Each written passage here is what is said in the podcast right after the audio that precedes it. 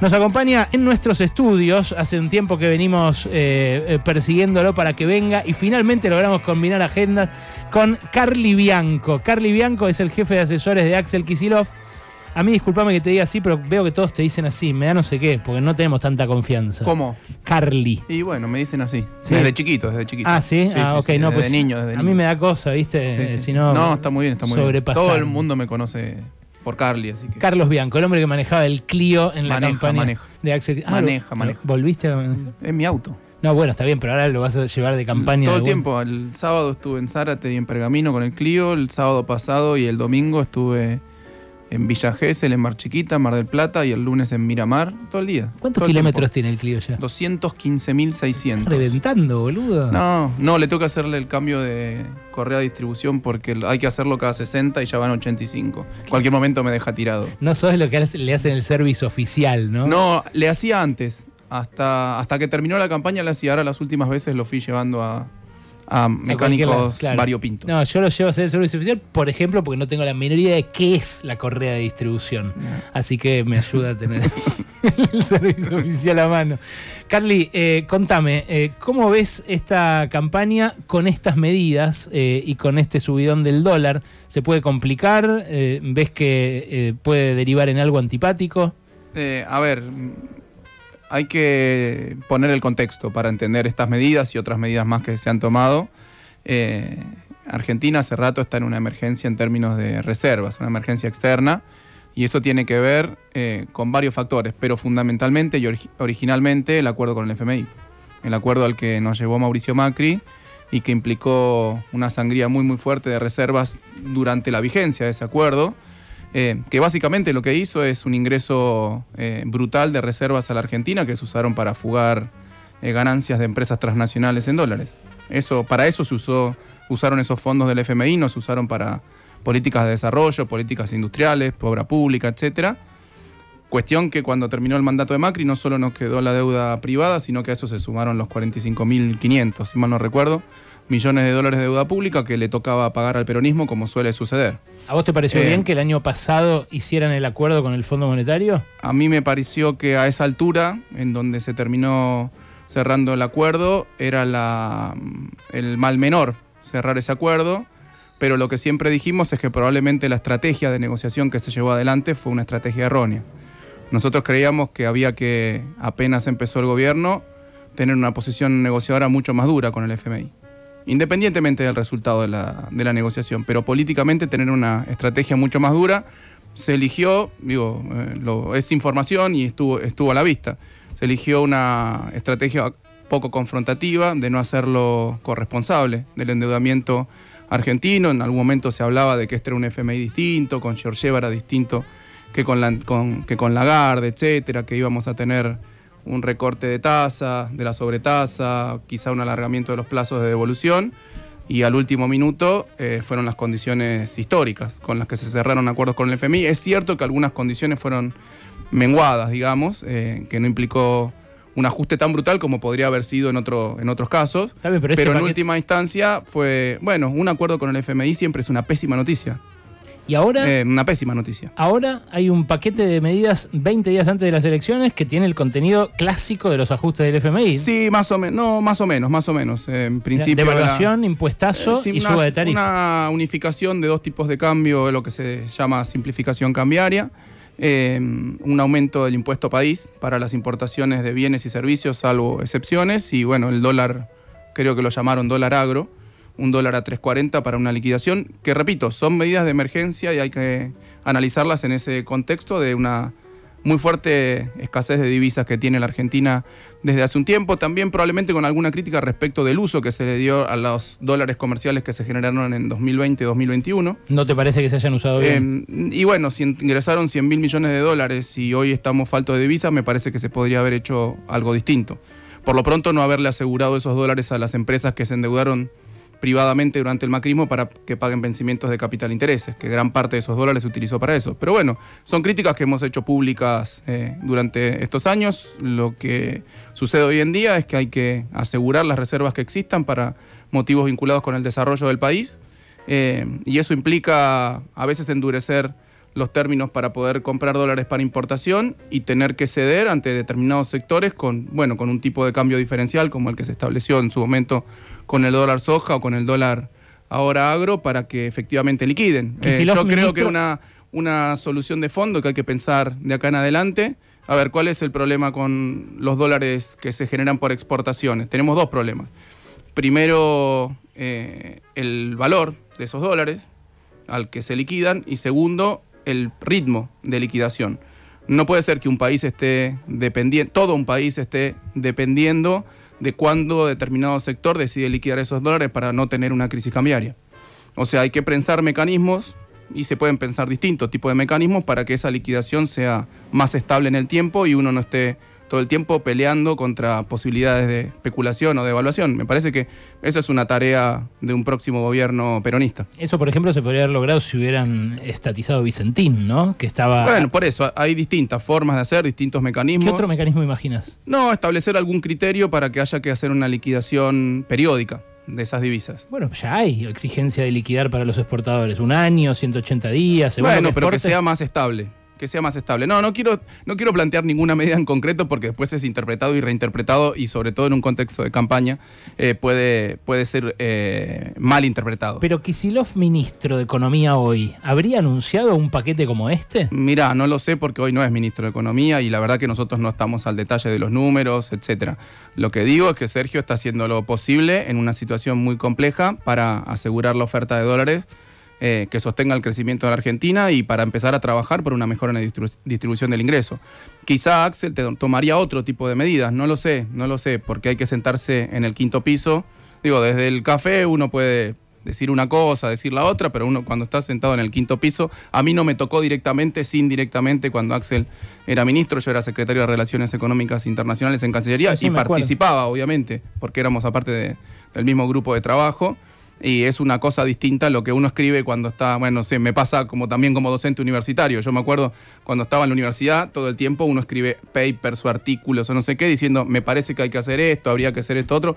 Cuando te sentás ahí, te das cuenta que muchas de las cosas que decías eran inviables o impracticables, dado la realpolitik, digamos, dada la realpolitik. Me acuerdo que muchas cosas que yo escribía sobre el Mercosur, cuando me, tocó ser negociador del Mercosur, no las podía hacer, o era imposible hacerlo, o inviable hacerlo en términos políticos. Por eso, digo, no, no me animo a dar ninguna sugerencia si no tengo la información y no, si no veo el contexto político que rodea que rodea esa información. Estamos hablando con Carly Bianco, Carlos Bianco, voy a empezar a decir así porque queda feo. no, no, Carlos Bianco, que es el jefe de asesores de Kisilov.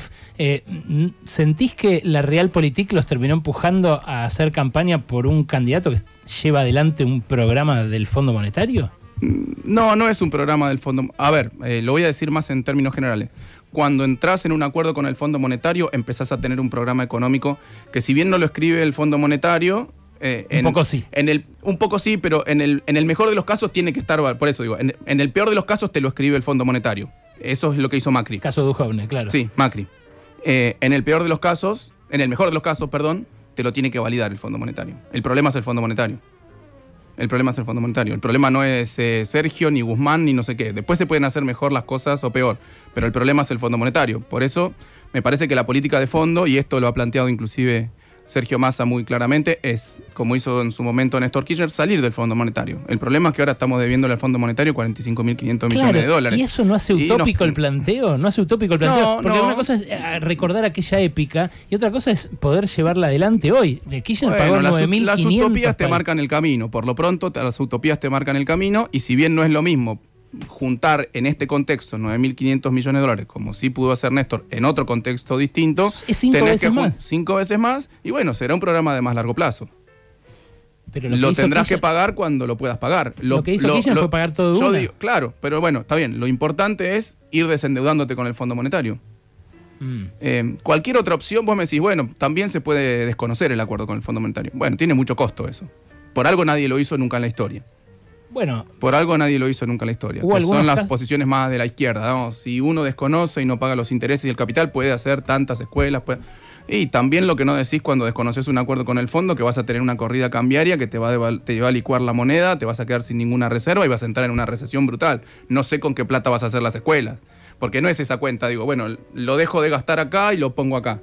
No, no, cuando lo dejas de, cuando dejás de pagar la deuda con el fondo, cambió toda la ecuación macro. Pero entonces, ¿cuál Cambiaron es- todos los equilibrios. Sí, y sí. entras en una recesión brutal, en una devaluación brutal, en una licuación de los activos muy, muy fuerte de toda la economía. Pero entonces, ¿cuál era la posición negociadora más fuerte que vos Más decías fuerte. debían haber llevado Bueno, adelante por este lo gobierno? pronto, políticamente, decir que eh, de comienzo, decir que cualquier tipo de negociación con el fondo es una mala negociación, eh, ponerse mucho más duros, no decir que el Fondo Monetario era amigo de la Argentina, sino al contrario. Como hizo Alberto. Bueno, como, se, como, como fue la estrategia general, digamos, no quiero em, eh, centralizar eh, en nadie, pero como fue la estrategia general de no confron- fue una estrategia claramente de no confrontación con el fondo y probablemente había que haber confrontado para llegar a un mejor resultado en esa negociación con el fondo. Yo no te digo que con eso hubiésemos logrado 100 años de prórroga, que no nos cobren, que nos condonen. Bueno, pero por lo menos políticamente te hubieras planteado, plantado de una forma distinta ante el pueblo argentino. Si vos querés, en el límite, eh, ¿te acordás la negociación de Grecia? Sí, sí, yo hice una película Que- al respecto. Bueno, sí, sí, Sí. Bueno, al último minuto tuvieron que firmar con el fondo. Más o menos. Bueno, pero Se por eso, resistieron, los voltearon. y pero después- con- y bueno, pero consiguieron algunas cosas. Igual Sí. fue un desastre igual. Sí, sí, claro. Fue un desastre igual. Bueno, el problema es entrar al fondo. Sí, sí, en eso estamos de acuerdo. Estamos de acuerdo, estamos Eh, de acuerdo. la- la- lo que yo no, no termino de ver es, eh, ah, bueno, cuál es la salida si Massa dice vamos a pagarles y, y sacárnoslos de encima, porque eso, si, si no, discutimos el monto, va a pasar salida dentro de 60 seguir años. renegociando en los mejores términos posibles, en cada minuto posible y en cada renegociación posible, e ir estableciendo las condiciones que permitan generar las divisas para ir pagando eso sin afectar el crecimiento. Como criterio general. Después, en cada momento de cada renegociación, de cada, de cada vencimiento, etcétera, tendrá una coyuntura particular. Eh, pero en Argentina, digo, como buenas noticias, para no estar mirando solamente el, el vaso medio vacío, estamos desarrollando una capacidad de producción de hidrocarburos muy, muy importante, con eventualmente una capacidad exportable muy fuerte, pero por lo pronto por una capacidad de sustituir importaciones de combustibles eh, importantes. Vos podés aportar al desarrollo de algunos sectores de carácter exportador, por ejemplo el sector minero, podés seguir reforzando el sector agropecuario, hay sectores industriales que son competitivos y podés seguir fortaleciéndolos. Digo, no es, no es, yo no, no quiero ver, bueno, tenés todo el desarrollo del petróleo offshore, que eso también te puede generar una salida a medio plazo, a mediano plazo, a mediano largo plazo de dólares. Por eso, me parece que dada la situación, hay que ir llevándolo. ¿Cómo se hace para unificar una estrategia electoral entre Massa y Kisilov que tienen perfiles muy distintos y matrices de pensamiento muy diferentes? Eso no, no es ninguna novedad.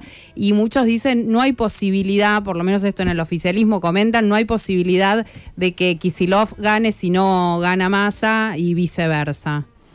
Eh, por lo pronto es cierto lo que vos decís, tienen perfiles distintos, eh, por eso somos parte de un frente político y no de un mismo partido. Eh, Sergio forma parte del Frente Renovador, nosotros estamos en el Partido Justicialista, en el marco de un factor determinante del Partido Justicialista, que es el kirchnerismo, si querés, el factor más de izquierda del Partido Justicialista, eh, pero las campañas se pueden unificar tranquilamente, entre otras cosas porque la en la campaña nacional se discuten más las políticas de la macro y en la campaña provincial se discuten más las políticas vinculadas con las competencias propias que tienen las provincias, obra pública, seguridad, educación, salud, etcétera. Y la verdad que venimos trabajando bien. Hay un comando de campaña unificado, bueno, con Sergio, con Máximo, con Guado, con Axel, eh, bueno, con varios dir- dirigentes, varios eh, referentes políticos de los factores que integran el Frente Renovador y el eh, y Unión por la Patria. Y la verdad que estamos trabajando muy, muy bien. Bueno, también, eh, hay otro, realmente. también hay otro precandidato, ¿no? Sí, Eh, sí, de hecho es Axel estuvo esta semana en un acto con, con Juan y Axel es candidato de los dos, además, no es que es candidato de uno y del otro no. ¿Y vos qué boleta Axel vas a elegir para votar? Eh, el voto es secreto. Ah, y, y de El tus voto es secreto. ¿y a tus amigos qué les decís que voten? No, no, yo no los con- no, yo no, No lo condicionás. No, no condiciono a mis amigos. Mirá, No les pues, importa mi poli- la política mis amigos, jugamos al fútbol. está bien. Eh, hay mucha gente que se quedó con ganas de votarlo a Yo Kicillof le digo que voten a. Axel, yo le digo que voten a Axel. ¿Eh? Le digo que voten a Axel. Pero los que viven en Capital, ¿qué haces? No, no tengo amigos porteños. Ah, ¿en Pituquito de Recoleta yo no, ¿eh? Ah, mirá vos. Pituquito de Recoleta no. Un poco discriminatorio. Yo, No, no, no, no, no, no. caballito, qué sé yo. No es Recoleta, no es Recoleta, caballito. Eh, no, no, obvio, obvio que no.